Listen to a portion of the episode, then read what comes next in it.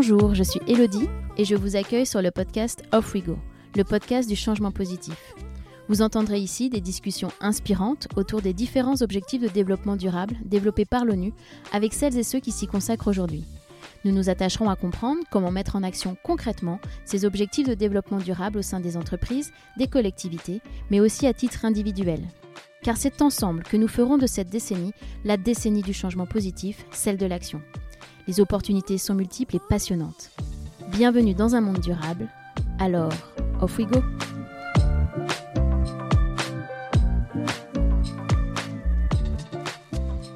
On se dit qu'en 2023, on ne devrait plus avoir à se battre encore pour l'égalité entre les sexes. Pourtant, malgré les avancées régulières dans certains pays, force est de constater que celles-ci sont lentes et encore insuffisantes. Bien que ce combat soit un enjeu central, rien n'est malheureusement jamais acquis, loin de là. Les violences et les discriminations envers les femmes sont quotidiennes. Le principe de la société patriarcale est tristement ancré dans les cultures, à tel point qu'il semble encore normal, naturel, à bon nombre de personnes. Le sujet transcende pourtant son propre périmètre. On mesure à quel point une plus grande égalité entre hommes et femmes permettrait d'accélérer de façon significative le traitement d'autres enjeux, notamment comme le changement climatique, la lutte contre la famine ou encore l'éducation. Pour parvenir à une société plus égalitaire, nous devons tous y mettre du nôtre, déconstruire nos schémas, les hommes autant que les femmes. Aujourd'hui, je reçois Céline Mass.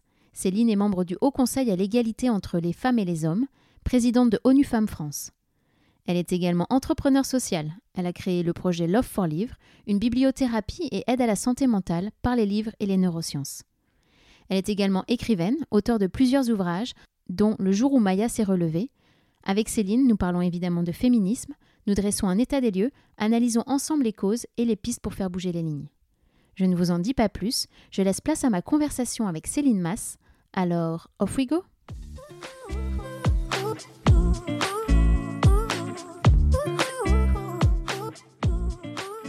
Bonjour Céline. Bonjour Elodie. Merci d'avoir accepté d'être au micro euh, d'Off aujourd'hui. Je suis euh, vraiment ravie de pouvoir euh, échanger avec vous.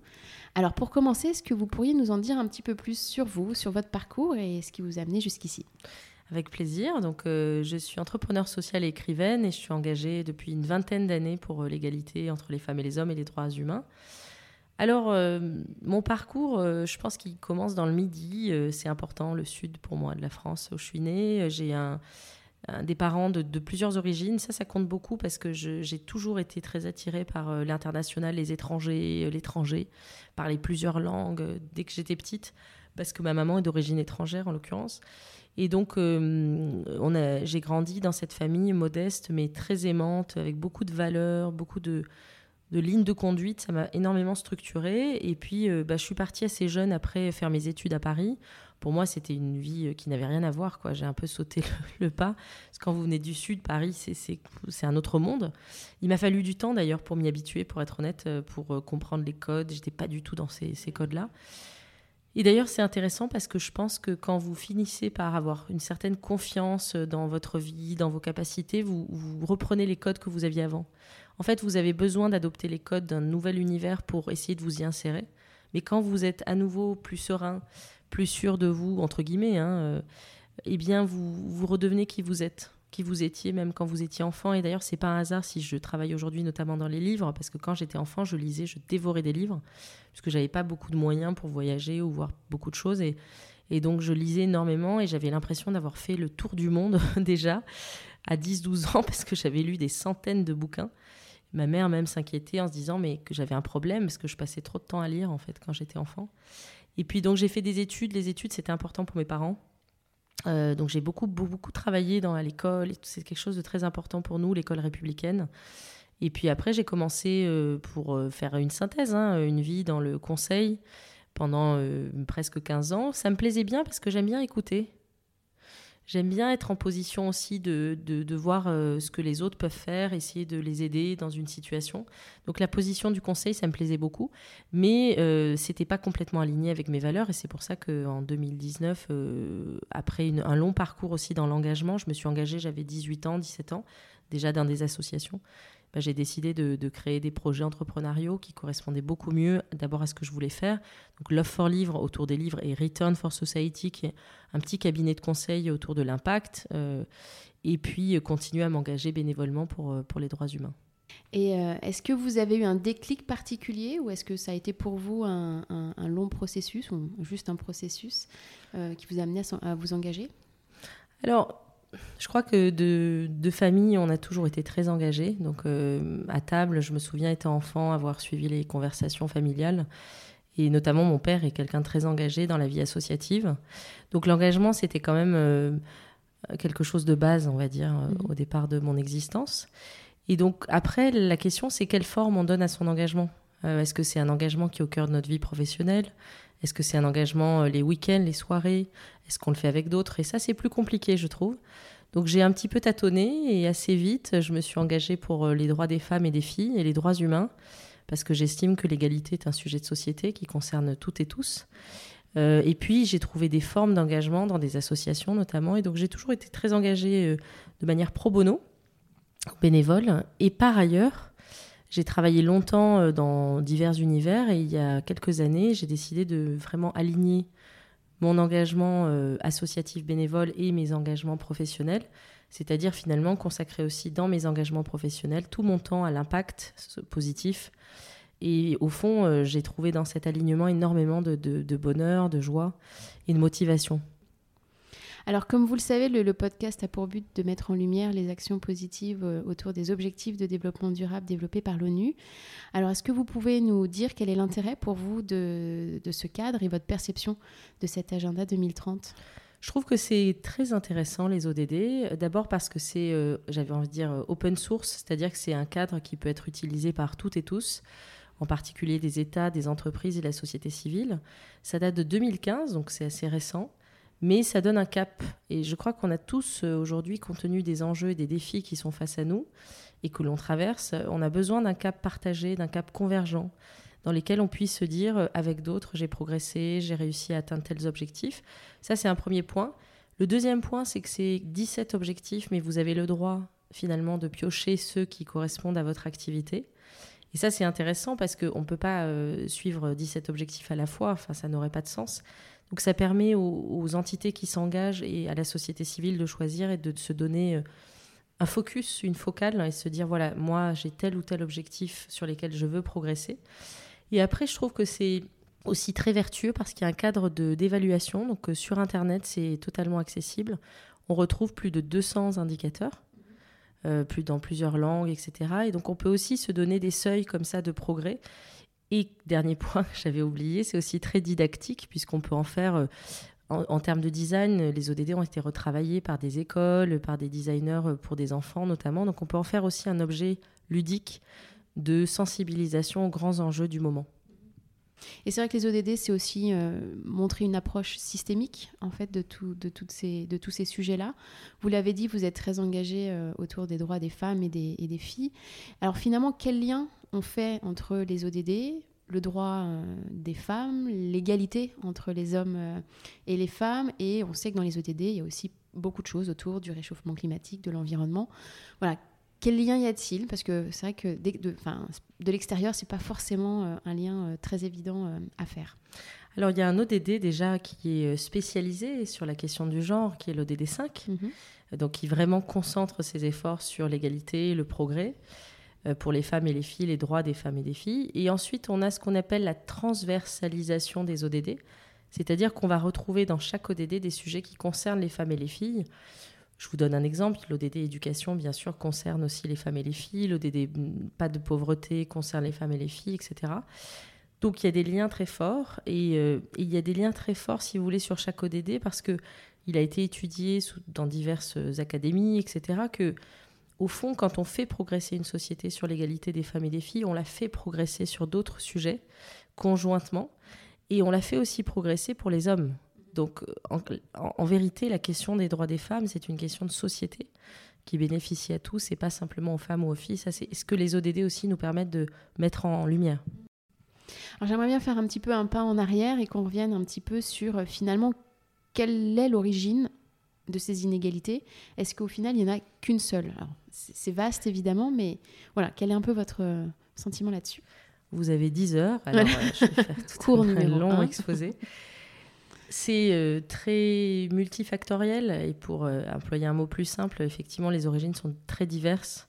Il y a des origines historiques en fait de la place dans les sociétés des femmes et des hommes, la manière dont le genre s'est construit. Euh, il y a des origines culturelles, il y a des sociétés qui sont beaucoup plus ouvertes euh, aux droits des femmes, mais néanmoins, la plupart des sociétés euh, sont très souvent patriarcales. Il y a très peu de sociétés matrilinéaires ou matriarcales pures, en fait. On en trouve en Indonésie, on en trouve très peu dans le monde. Donc là encore, on revient à une tradition. Il y a la question, je pense, du pouvoir. Le pouvoir a toujours été un enjeu très fort autour de la question de l'égalité, il y a la question du partage du pouvoir, que ce soit le pouvoir sur votre corps, le pouvoir sur votre vie économique, le pouvoir avec les autres, le pouvoir politique. Le pouvoir a été quand même très longtemps trusté par les hommes, de manière euh, volontaire ou involontaire. Hein. Euh, il y a des schémas aussi de, reproduction. Euh, on reproduit les mêmes stéréotypes. Il y a la question du corps, qui est assez fondamentale. C'est pour ça que la lutte contre les violences, et c'est en ce moment euh, même si vous diffuserez peut-être votre podcast plus tard, mais en tout cas en ce moment, on est dans cette campagne Orange Day, euh, lutte contre les violences faites aux femmes. Le corps, à partir du moment où le, corps des femmes est objetisé, où il est considéré comme étant à la merci des hommes ou des autres, à partir du moment où le corps est un objet qui est euh, qualifié très souvent soit par sa capacité à être désirable, soit par sa capacité à se reproduire, c'est-à-dire la, la fécondité, la maternité, et que la femme est ainsi objetisée d'une certaine manière, alors euh, bah, toutes les autres libertés lui sont refusées. Regardez comment on, parle du corps des femmes en politique ou du corps des femmes dans la vie économique à travers leurs vêtements, à travers leur posture, alors que ce qui compte chez les gens, c'est leur substance, c'est ce qu'ils sont profondément, ce qu'ils apportent à la société. Donc la question du corps, elle est prégnante. Et quand on est en plus victime de violence, euh, notre corps ne nous appartenant plus d'une certaine manière, on est vraiment euh, au plus bas de la dignité de ce qu'on peut essayer d'accomplir. Il y a la question euh, du pouvoir économique, enfin bref, euh, il y a la question de la maternité, de cette position. Euh, on peut d'ailleurs décider de ne, pas, de ne, pas, être mère, on doit en avoir la liberté évidemment. Donc tout ça fait que à un moment donné, c'est très compliqué d'être à égalité. Et même si aujourd'hui il y a des progrès dans certains pays, il y a des dispositions réglementaires, etc., on est encore très très loin de l'égalité puisque l'ONU évalue qu'il faudrait 300 ans pour arriver à mmh. l'égalité réelle. Mmh. Oui, bien sûr. Et c'est vrai que vous l'avez dit, on est vraiment maintenant dans une universalité euh, de la euh, supériorité euh, masculine. Quoi. On est vraiment dans une société patriarcale et on a complètement dérapé. On sait que la place des hommes et des femmes dans la société et en fonction des époques n'est pas, n'est pas la même. C'est vrai qu'en fonction des pays aussi, la culture est vraiment différente, que ce soit dans des pays latins où il y a énormément de sexisme, etc. Enfin, on parle de, pas mal de choses, euh, enfin, surtout en termes de violence. Enfin, c'est vrai que tout ça creuse les, inégalités. Bien sûr, et elles sont euh, très nombreuses, et je pense qu'il faut qu'on soit toutes et tous très attentifs, qu'on soit euh, vraiment exigeants sur la question des droits. la défense des droits humains, la défense des droits des femmes et des filles qui vivent quand même des atrocités quand on regarde tout ce qui se passe dans le monde, et y compris en France, qui sont absolument terribles. Et, on doit se dire aussi que l'égalité est une opportunité. Par exemple, dans la lutte contre le changement climatique, si euh, les femmes en Afrique de l'Ouest notamment étaient propriétaires foncières au même niveau que les hommes, si elles avaient toutes ces capacités, elles pourraient lutter plus efficacement contre la famine, développer des nouvelles euh, agricultures, des formes d'agriculture plus résilientes. Donc la question de l'égalité, et c'est ça aussi qu'il faut valoriser, elle est très positive. Parce que très souvent, on la caricature un peu dans certains médias, on la, on la cantonne finalement à une question presque d'opposition entre les unes et les uns. Mais c'est l'inverse de ça. En fait, la question de l'égalité, c'est une question qui traverse la société dans toutes ses strates et qui fait progresser les sociétés, qui fait progresser le monde sur des enjeux majeurs comme le changement climatique, la lutte contre la famine, l'éducation. C'est clé. Et donc, c'est aussi très positif. Oui, c'est très positif et ça bénéficie, euh, ça bénéficie à, tout le monde. C'est vrai qu'on on, traverse, on a traversé euh, les crises euh, sanitaires, économiques, on en traverse toujours et malheureusement, je crois que c'est pas prêt de, toucher à sa fin. on sait en plus que n'importe quelle crise, finalement, qu'elle soit sanitaire, politique, économique ou sociale, bah, creuse les inégalités et remet toujours les droits des femmes en question.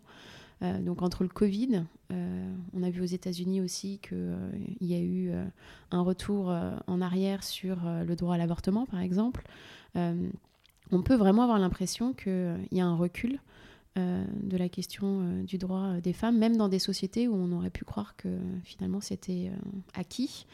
je sais pas, quelle est votre analyse de la situation? Est-ce que vous avez un peu un, état des lieux là-dessus? Oui. Alors, état des lieux, je, ne le prétends pas complet, mais en tout cas, il y a déjà, je pense, un paradoxe entre euh, ce qu'on peut appeler la chambre d'écho, c'est-à-dire qu'on entend beaucoup parler de ce sujet, et donc beaucoup de personnes ont la sensation que c'est réglé ou on passe de lettres, et quand on regarde la réalité des chiffres, on est apeuré euh, par euh, l'énormité en fait des, inégalités encore, des violences, etc. Donc déjà, il faut se méfier de ce côté.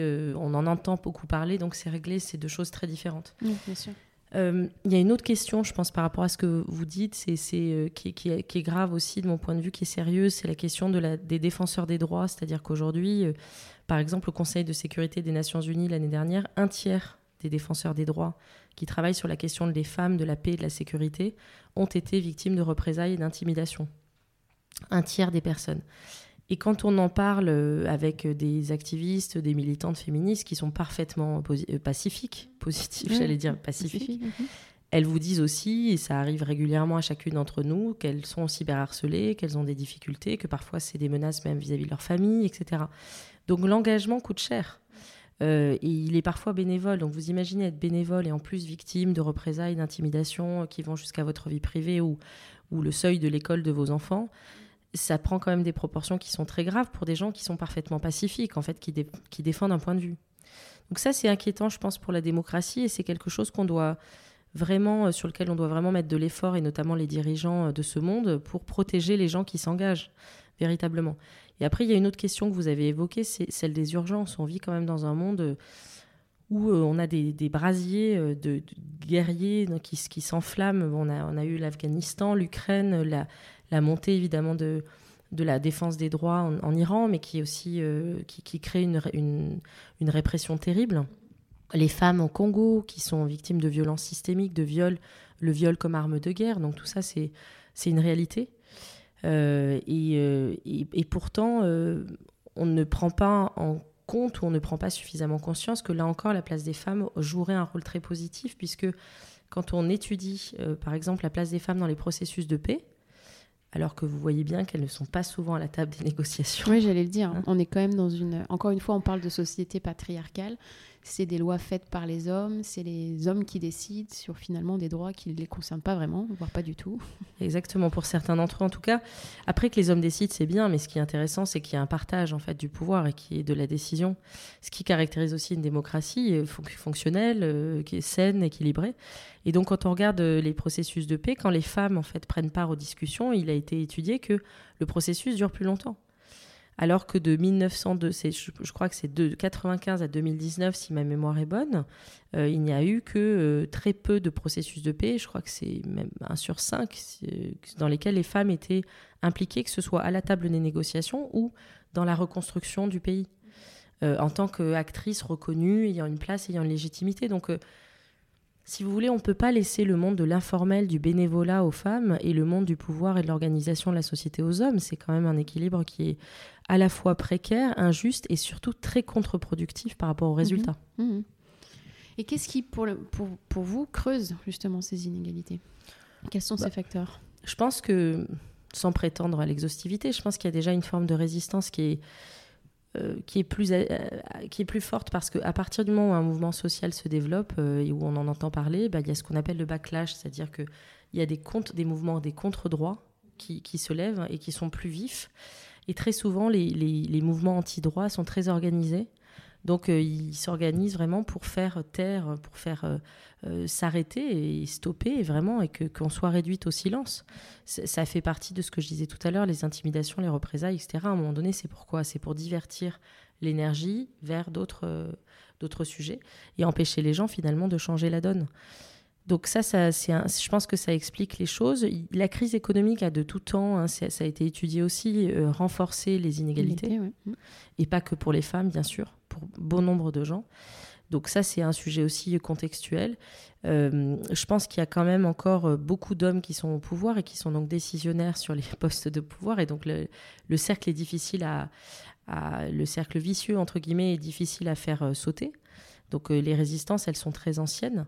Ça ne veut pas dire qu'on ne va pas y arriver. Je pense qu'il y a des sources d'espoir très fortes, des jeunes générations qui s'engagent, des chiffres sur certains domaines qui progressent. Mais en tout cas, moi, je veux dire qu'il ne faut pas non plus vivre dans douce, un doux aveuglement euh, ou dans une douce naïveté. Il faut être très positif et optimiste, et je le suis tous les jours, mais il faut aussi être conscient qu'on est encore très très très loin. Et c'est pour ça que parfois je dis à des, jeunes euh, qui m'interrogent et qui me disent oh là là le féminisme c'est dépassé ou c'est ça sert à rien? Bah, moi je pense qu'en fait très honnêtement c'est un mouvement hyper moderne parce que l'enjeu il est là, il est face à nous, il est avec nous.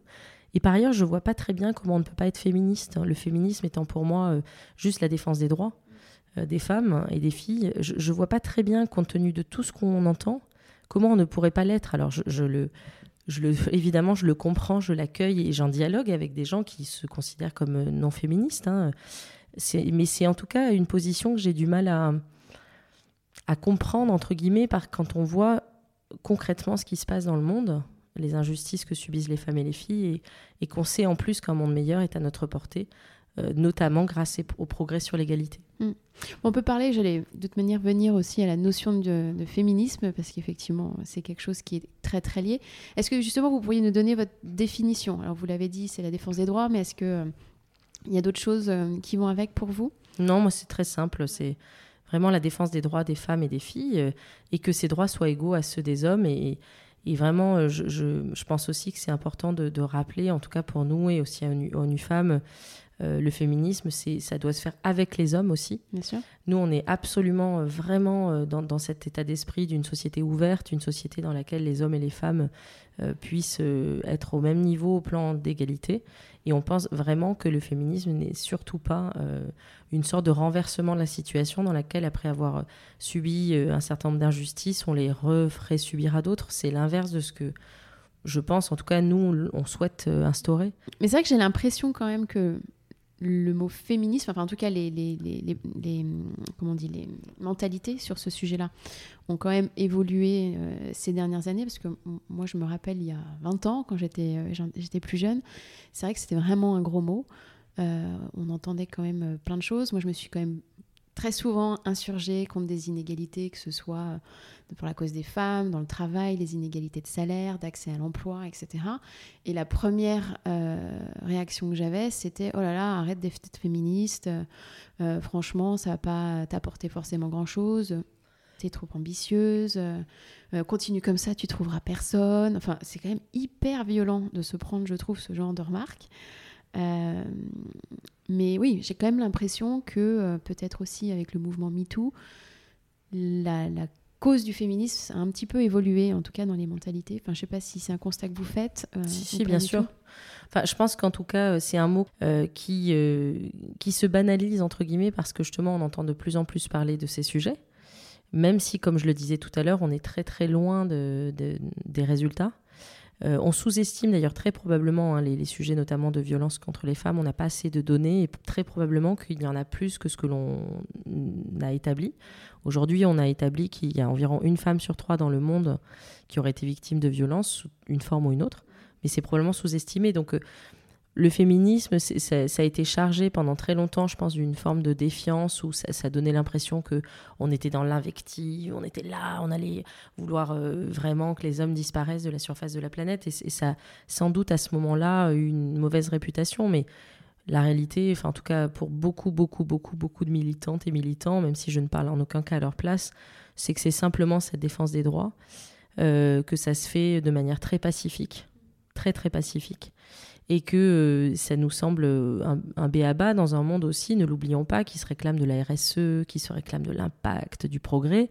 Comment peut-on parler de progrès de RSE sans rougir quand la moitié de l'humanité est aussi maltraitée? Je l'interroge ce point. Pourquoi ne pas être finalement euh, focalisé sur des fondamentaux avant d'être dans des plans d'action très sophistiqués qui oublieraient, omettraient ou, ou dénigreraient d'une manière consciente ou non la moitié de l'humanité? C'est quand même une question profonde, je pense, à se poser. Et puis après, et je crois que c'est très important, il y a aussi une manière de militer.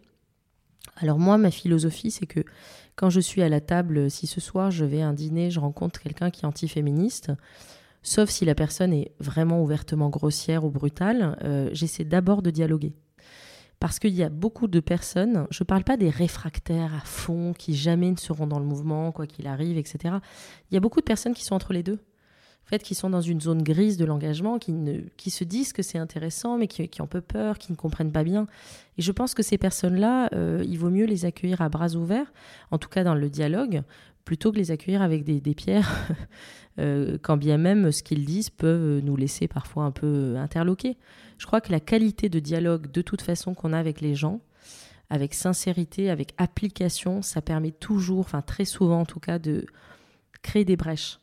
Et peut-être que la personne ne sort pas du dîner en ayant changé d'avis, mais peut-être que cinq ans après...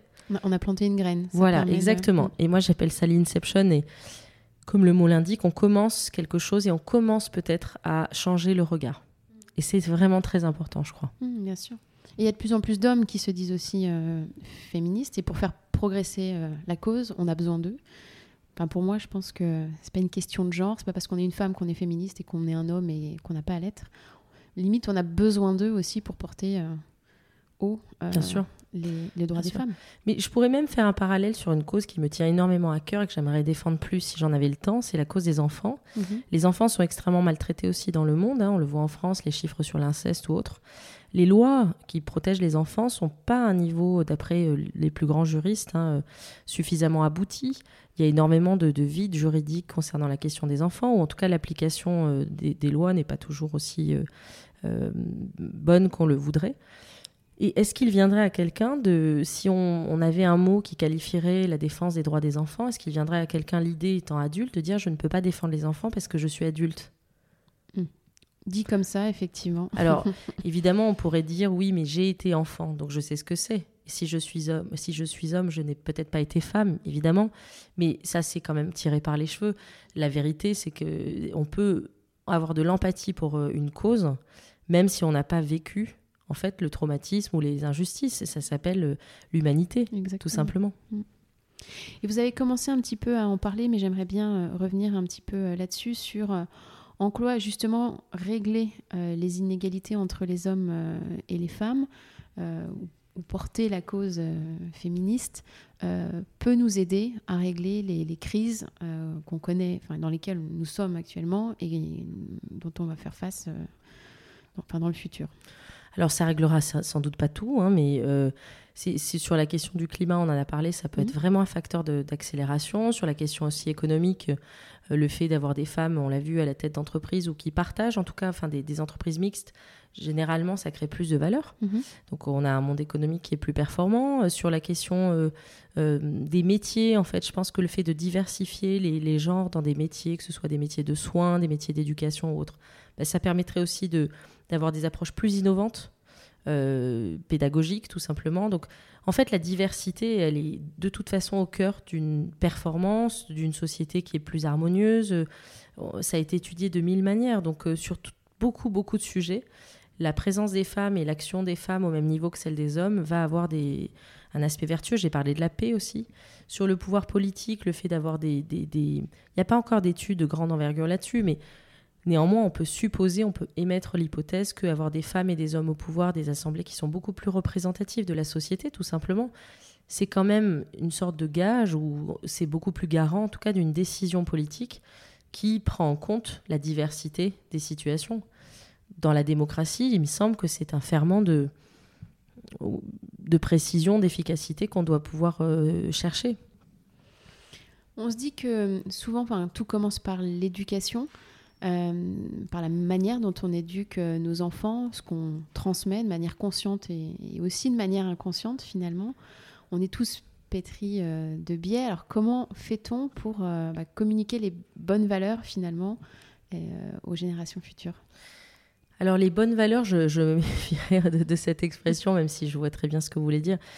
Je pense que hum, la question de l'empathie, en fait, elle est clé. Et c'est pas quelque chose qu'on apprend forcément à l'école, ou pas assez. Peut-être qu'on devrait avoir des cours d'empathie. Je trouvais ça assez intéressant, bah, d'ailleurs. Mmh.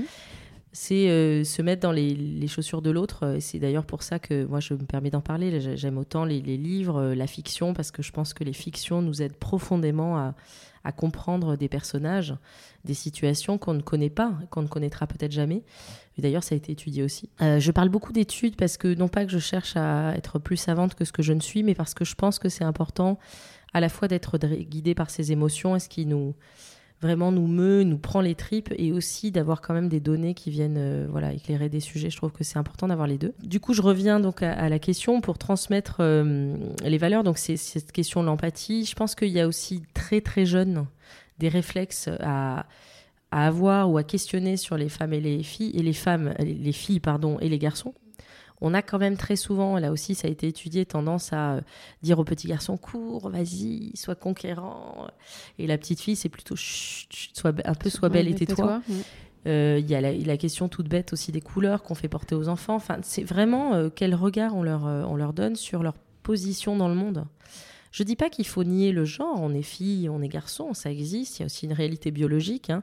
Simplement, il faut pouvoir, je pense, vraiment euh, inculquer cette notion de la liberté, c'est-à-dire que ton genre, ton sexe ne doit pas t'enfermer dans un destin qui a été préconstruit pour toi par d'autres. Et du coup, ça place vraiment la question de, du libre arbitre au cœur, à mon sens, de l'éducation, c'est-à-dire que euh, et je ne parle pas de l'éducation la scolaire, je parle plus de l'éducation parentale, la transmission familiale. Moi, en tout cas, ce qui m'intéresse, c'est de, de, donner cette, cette idée que euh, rien n'est donné dans la vie, rien n'est facile et qu'il va y avoir des hauts et des bas pour tout le monde, c'est clair. Mais que par contre, euh, tes choix doivent être possibles.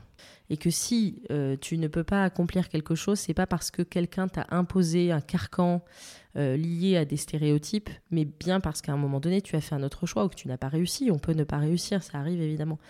C'est ça que je pense très important. Et quand on, on enseigne à des enfants ce libre arbitre, quand on leur transmet ce libre arbitre, bah, ils se sentent acteurs et actrices de leur vie et, ça peut derrière aussi créer des citoyens beaucoup plus éclairés, beaucoup plus engagés.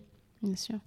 Et quelles sont les, enfin, les autres choses qu'on pourrait ou qu'on devrait mettre en place justement pour euh, essayer de pallier euh, ces inégalités? Dans la société en général La société en général, oui. Oh là là, il y a beaucoup de choses. Non, mais des exemples, je me doute effectivement, mais ça, permettrait de donner des pistes un peu concrètes, parce que c'est vrai que quand on fait un constat qui n'est pas forcément toujours euh, très joyeux et, assez sombre. Voilà, c'est bien aussi de se dire euh, quels sont nos leviers d'action pour pouvoir, euh, oui, alors il y en a pouvoir changer les choses. Alors le constat qui peut, qui est quand même positif, c'est que les solutions on les connaît, peu ou prou l'éducation, euh, la prévention en ce qui concerne les violences, la prévention des violences, euh, la, formation des agents de police, euh, l'accélération de la justice et peut-être d'avoir des justices qui sont, des justices et tribunaux plus dédiés aux droits des femmes, qui sont spécialistes notamment des questions des violences. Ça a été évoqué récemment, notamment par la ministre Isabelle Rome. donc, des solutions, il y a plein de solutions, mais la réalité, c'est qu'aujourd'hui, on manque aussi cruellement de moyens. Donc ça, c'est une question clé. Euh, donc euh, les moyens, euh, l'État dédie des moyens, mais très insuffisants, enfin, et les États même, j'ai envie de dire, par rapport à l'ampleur du problème. la question aussi de soutenir les associations. Aujourd'hui, c'est un besoin très fort. Donc, quand je dis soutenir les associations, ça peut être les abonder en financement, mais ça peut être aussi que les gens s'engagent dans des associations. Alors, les Français sont très engagés. Mhm. Il y a des chiffres là-dessus. D'accord. Ils s'engagent beaucoup bénévolement. Mais euh, quand on est dans une période de crise, parfois, et les restos du cœur en parlent en ce moment, les gens ont moins le temps, moins de disponibilité pour s'engager. Donc continuer à créer peut-être aussi des formats dans les entreprises pour que l'engagement soit possible. Peut-être une demi-journée par semaine ou par mois voyez, mais qu'on crée aussi des formats qui permettent aux gens de s'engager sans, sans que ce soit toujours un choix personnel au détriment de leur vie personnelle. Aujourd'hui, il y a des entreprises d'ailleurs qui le font, qui donnent, euh, il y a un temps pour des projets personnels, on peut s'engager euh, un vendredi après-midi par mois, voilà, ça c'est très très bien. Mm. Euh, donc ça c'est encore un, bon, bon système. donc ça c'est important aussi. Il y a la question des données, j'en ai parlé, collecter les bonnes données pour pouvoir émettre les bons diagnostics. Et puis après, il y a une question aussi, je pense, qui est importante. Là, j'en oublie hein, très probablement, mais ce sont les cadres. C'est-à-dire qu'aux aux Nations Unies, on parle du multilatéralisme. C'est qu'on considère que pour traiter des sujets systémiques euh, et d'ampleur, il faut plusieurs types d'acteurs ensemble. Donc euh, les États, les entreprises, la société civile notamment. Et on a créé, c'est pour ça qu'il y a eu Génération Égalité. Vous en mhm. avez entendu parler bien sûr. Génération Égalité, donc c'est une conférence 26 ans après celle de Pékin qui avait lieu en 95. Et donc 26 ans après, on se retrouve ensemble pour euh, faire un plan d'action d'accélération sur la question des droits, de des femmes en l'occurrence. Et en fait, on fait travailler vraiment ensemble euh, différents acteurs. Et on constate, nous, concrètement sur le terrain, et dans nos programmes dans le monde, c'est aussi le cas, que quand les acteurs travaillent ensemble, eh bien, ils sont beaucoup plus efficaces et on est beaucoup plus créatifs. Donc ça, c'est aussi une question clé. Euh, et puis après, j'ai envie de dire, appliquer les lois aussi. Ça paraît euh, basique, mais il y a quand même un certain nombre de dispositifs qui existent, notamment en France, et qui sont euh, très partiellement appliqués. Hein. Euh, l'égalité salariale, ça a beaucoup progressé, heureusement, mais on n'est pas encore au niveau. Pourtant, la loi, elle est là. oui, parité dans les conseils d'administration, la loi est là. La loi est là, ça a beaucoup progressé aussi. Hein. donc, euh, les lois sont fondamentales et puis après il y a ce qu'on appelle plus le soft, c'est-à-dire comment la société s'approprie les sujets, le réglementaire et comment surtout les acteurs vont plus loin que la loi. Parce que nous, ce qui nous intéresse, et moi ce que je trouve intéressant, c'est quand une entreprise se dit, euh, par exemple sur le congé paternité, il y a un congé légal, mais qu'est-ce que je peux faire pour aller plus loin? Il y a des entreprises qui donnent un mois de plus ou deux, euh, enfin deux, je sais pas, mais un, j'ai vu, deux, j'aimerais bien. c'est ça. ça existe. Comme, comme ça existe d'ailleurs en Scandinavie. Exactement, ou dans d'autres pays où c'est très très long, etc. Et donc, à un moment donné, c'est quel est le volontarisme aussi de chacun avec ses moyens et son pouvoir dans sa sphère pour changer la donne? Et moi, je crois beaucoup à ça, c'est-à-dire que je crois que on a tous notre part. Parfois, vous rencontrez des acteurs qui vous disent oui, mais moi, je peux pas. Euh, euh, je voilà bon, euh, quand on, quand on veut, on trouve des moyens. Quand on veut pas, on trouve des prétextes. Et c'est pas forcément fait avec une mauvaise volonté, mais c'est tout de même euh, une sorte de renoncement. Mmh, bien sûr. Or, on a besoin d'accélérer. Et l'Espagne, c'est un pays intéressant, je pense, sur ce sujet, parce qu'ils ont assez radicalement changé la donne en mettant aussi des gros moyens d'un coup. Donc, ça a été un peu un soubre saut. Ça a été un peu un choc comme ça pour la société, mais la réalité, c'est que quelques temps après, ça, ça paye et les résultats sont là. Donc il faut peut-être aussi à un moment donné se dire, bon, notamment du côté de l'État et, des acteurs vraiment majeurs, on y va, on, a vraiment un plan très ambitieux, un peu radical, et on révolutionne ce sujet et on avance vraiment sur ce sujet. Voilà, bon, j'ai dit beaucoup de choses, euh, il faut trier, mais, mais c'est un vaste sujet. Et encore une fois, moi je crois que chacun peut faire sa part. On vit pas longtemps hein, sur Terre, dans le meilleur des cas, 90, euh, 100 ans, euh, c'est très court et euh, dans le meilleur des cas. Et euh, une vie qui, à mon sens, euh, ne sert pas un peu à être utile, même, même petitement. Moi, je ne suis pas que pour les grands héros et les grandes héroïnes. Je pense que chacun peut faire des petites choses. Bah, c'est que ça compte parce que si on le fait tous et toutes, on va vraiment vivre dans un monde bien meilleur. Et c'est vrai qu'il y a, enfin, comme on l'a dit, c'est aussi un changement culturel. Et pour moi, il y a aussi l'importance des rôles modèles. C'est d'ailleurs aussi de voir bah, des personnes qui réussissent, des femmes qui réussissent en parler, les mettre en avant. Il y a aussi la question, et ça aussi je trouve ça très intéressant, c'est de faire progresser aussi finalement certains droits pour les hommes. Vous parliez du congé paternité, mais ça, ça aide à, réduire les, inégalités pour la simple et bonne raison que euh, ça fait progresser aussi l'image d'un homme différent, d'un père, euh, qui doit aussi euh, prendre sa part dans la vie d'un enfant. Et, ça, ça, participe à, combler, en tout cas un petit peu les, inégalités. Bien sûr. Et puis, euh, bah, les hommes, pour leur grande majorité, sont aussi euh, très favorables euh, aux droits des femmes, ne sont pas tous violents, bien au contraire. Enfin, je veux dire, c'est là aussi où c'est important s'engager pour les droits des femmes. Ça n'est pas véhiculer une image dégradée des hommes. Encore une fois, c'est juste créer une société où on vit ensemble mieux. Et, et, les hommes ont aussi envie de s'intégrer dans la vie de leurs petits enfants, de prendre leur part, pour la majorité d'entre eux. Donc il faut créer des conditions aussi qui le permettent. Exactement. Donc on a besoin d'éveiller les, consciences pour ça. Et c'est vrai que la lecture et les livres sont en général un, bon moyen de, faire ça, pour ouvrir euh, le champ euh, des horizons. Ça permet voilà, d'augmenter ses connaissances euh, et de développer aussi son sens critique. C'est quelque chose qui est quand même euh, important. Et d'ailleurs, je rappelle du coup que vous êtes entrepreneur social et que vous avez créé Love for Livre. Bah, est-ce que vous pouvez nous en parler un petit peu? Oui, avec plaisir. bah, ça me fait très plaisir que vous en parliez. J'ai co-créé avec un homme euh, Comme quoi Justement, j'aime bien, la, j'aime bien la diversité. Euh, en fait, c'est l'idée, c'était quoi au départ? C'était se dire les livres peuvent changer la vie des gens, mais la manière dont on aborde les livres est trop souvent scolaire ou élitiste. Et donc nous, qui sommes vraiment des enfants de de la méritocratie, qui, qui avons euh, beaucoup lu et la lecture nous a beaucoup apporté, eh bien, on va essayer de partager la lecture de manière plus simple, donc à travers les émotions. Donc ça, c'était l'idée de départ, et elle prend trois formes. Donc on On a un site internet gratuit où vous pouvez trouver des livres en fonction des émotions et les partager.